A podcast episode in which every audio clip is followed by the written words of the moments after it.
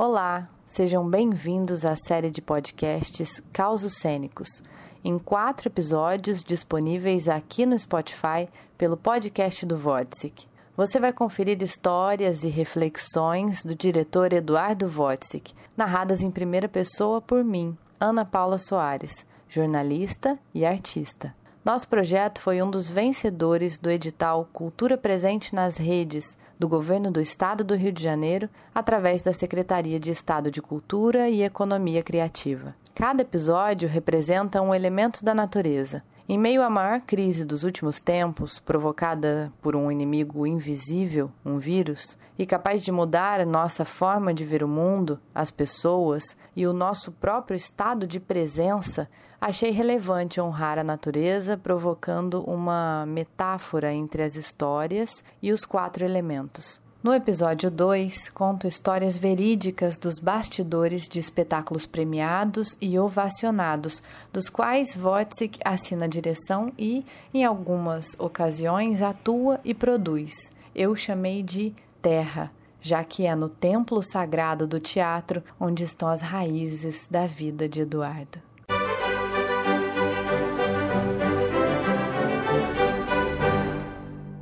A peça era O Noviço, de Martins Pena.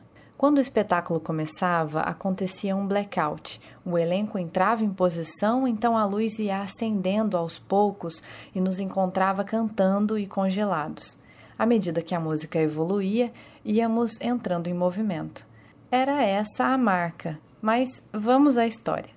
Acontece que, como era projeto escola, a casa sempre estava cheia e, como todo espetáculo que reúne adolescentes, quando a luz apagava, para a gente entrar, ouvia-se aquele coro de jovens. E, oh, uma berraria infernal. Mas a luz ia acendendo e eles iam acalmando até começarem a assistir a peça, prestar atenção de fato. Enfim, o que fazíamos nós do elenco? Entrávamos no escuro com um punhado de amendoins nas mãos e, ao ouvir os primeiros berros, jogávamos na plateia. A luz ia abrindo e lá estávamos congelados como se nada tivesse acontecido.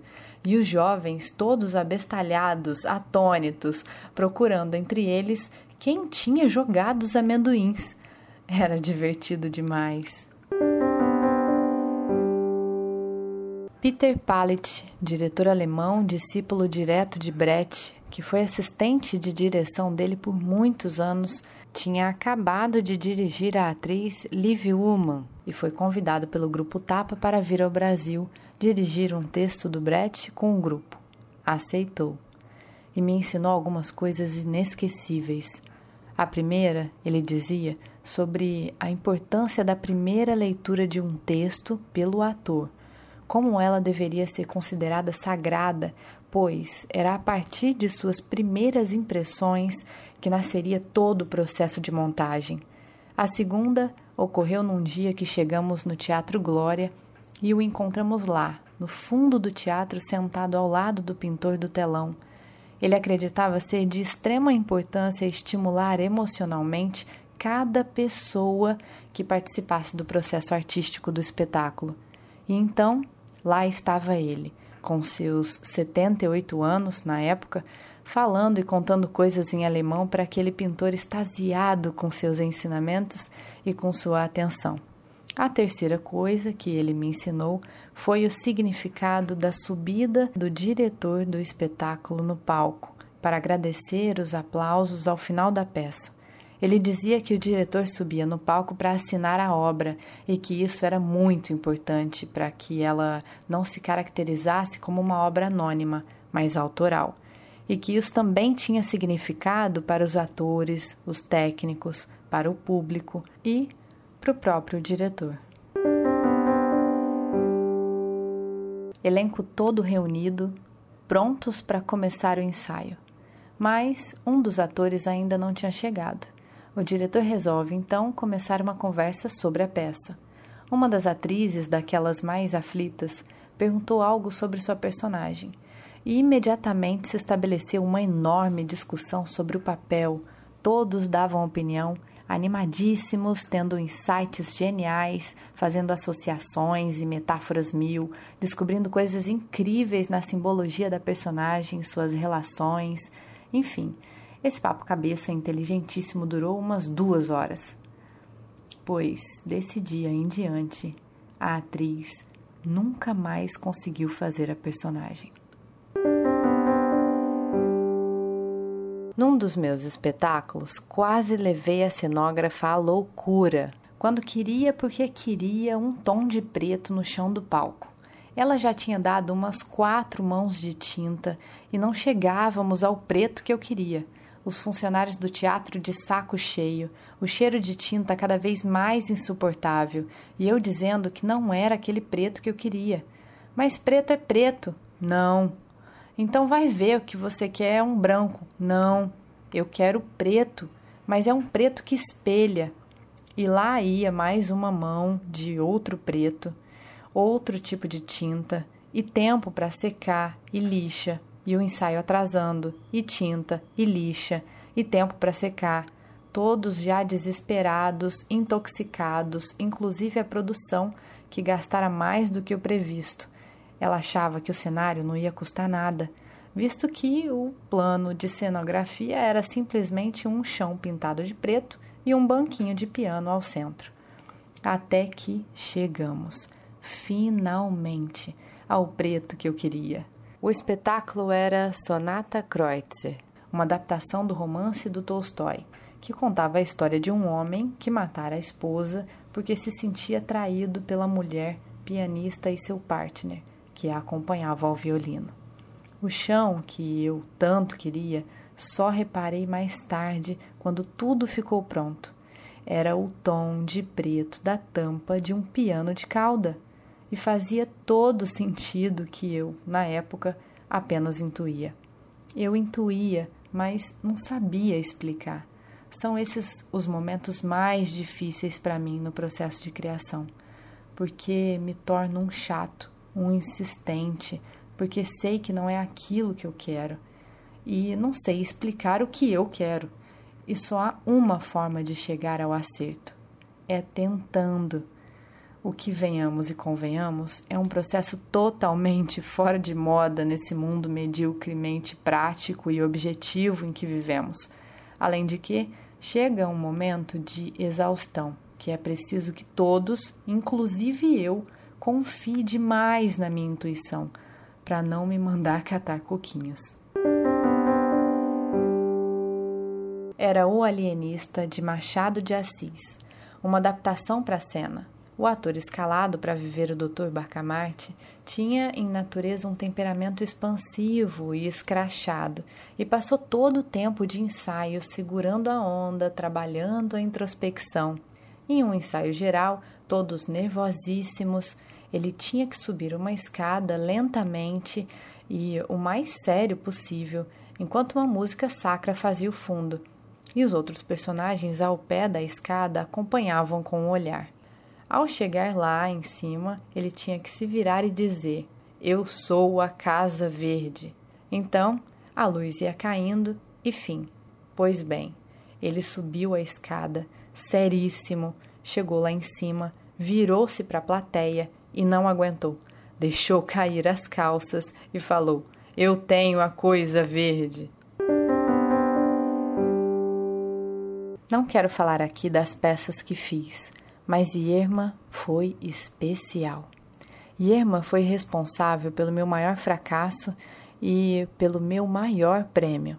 Foi com Irma que me conheci falível enquanto artista, que conheci o peso da insatisfação, o ônus de não resultar. Às vezes, um trabalho de pesquisa pode acabar não dando em nada. Quem trabalha com ciência está cansado de saber disso, mas eu não sabia e descobri com essa peça que uma investigação pode acabar não achando nada. Mas o mais legal e curioso foi o fato de que anos depois, acho que uns cinco, eu ter resolvido remontar a peça para rever os erros, tentar novos caminhos e ver que imediatamente todos os integrantes da montagem estavam na minha casa na hora marcada, prontos para nova investigação. Esse foi o prêmio, talvez o maior que já recebi até hoje. Pelo menos o que mais me emocionou, com certeza. Fomos apresentar um espetáculo em uma escola pública na Cidade de Deus. O auditório lotado, aplaudidos de pé. De repente, uma menina que estava na segunda fila começou a chorar. Chorava, chorava, não conseguia parar. Era impossível começar o debate que fazíamos ao término de cada apresentação, porque a menina não parava e nem conseguia dizer por que estava chorando. E a amiga do seu lado tentava acalmá-la, só depois de um longo tempo é que conseguimos que, com calma, ela nos dissesse: É que quando vieram os aplausos, eu fiquei tão emocionada que não aguentei. Uma vez fizemos um espetáculo na penitenciária de Bangu. Os caras não sentavam para assistir, não conseguiam. Os atores fazendo e eles ali, meio de lado sentavam nos bancos um pouquinho e logo levantavam, e prestavam uma atenção incrível que pudemos comprovar pelas perguntas que fizeram durante o debate que se deu a seguir. Era muito louco, mas era assim que eles conseguiam assistir. Uma vez, quando ainda começava a carreira, fomos fazer uma apresentação de O Homem que Sabia Javanês adaptação para o teatro do conto de Lima Barreto. Foi no Hospital Psiquiátrico Pedro II, no Rio de Janeiro. Estivemos lá a convite da brilhante doutora Nise da Silveira e, na ocasião, durante o debate que realizávamos ao final da sessão, um rapaz interno levantou a mão dizendo: Essa história não é um livro do Lima Barreto? Respondi: Sim, claro. E ele arrematou: Então, por que, ao invés de fazer a peça, esse trabalhão todo, vocês não distribuíram o livro para cada um de nós ler aqui? Desse dia em diante, redobrei o cuidado com a transposição de qualquer conteúdo para outra linguagem.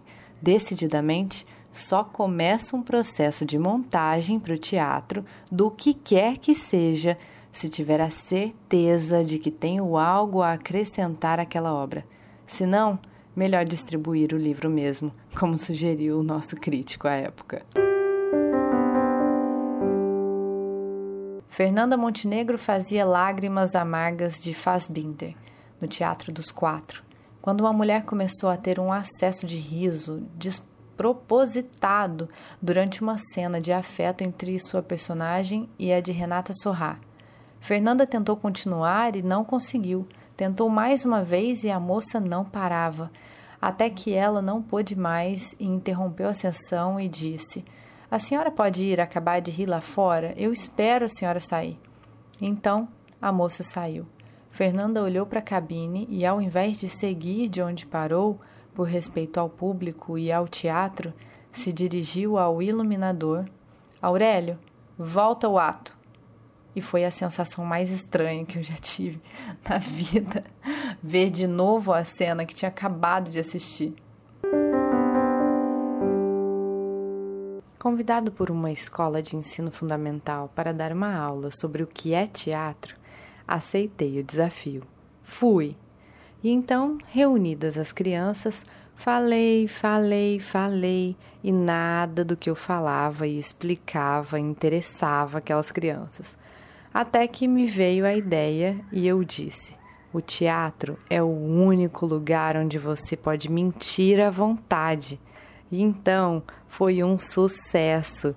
Todos chegaram em casa animadíssimos com o nosso encontro, comentando com os pais que aprenderam comigo que existe um lugar onde eles devem e podem, que são livres para mentir quando quiserem.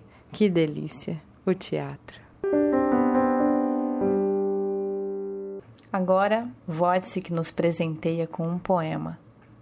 Sou, por certo, português, e um pouco inglês, e metade índio, e sendo judeu, um quarto polonês, um quarto russo, meio americano, dois terços italiano.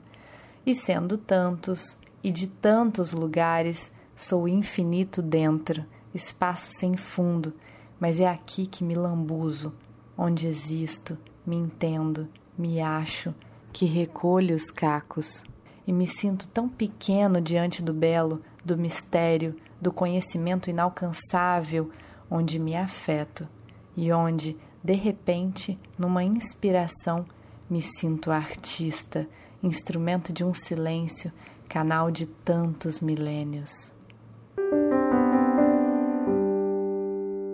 O teatro será sempre o lugar onde nos encontraremos para nos lembrarmos uns aos outros de que somos humanos.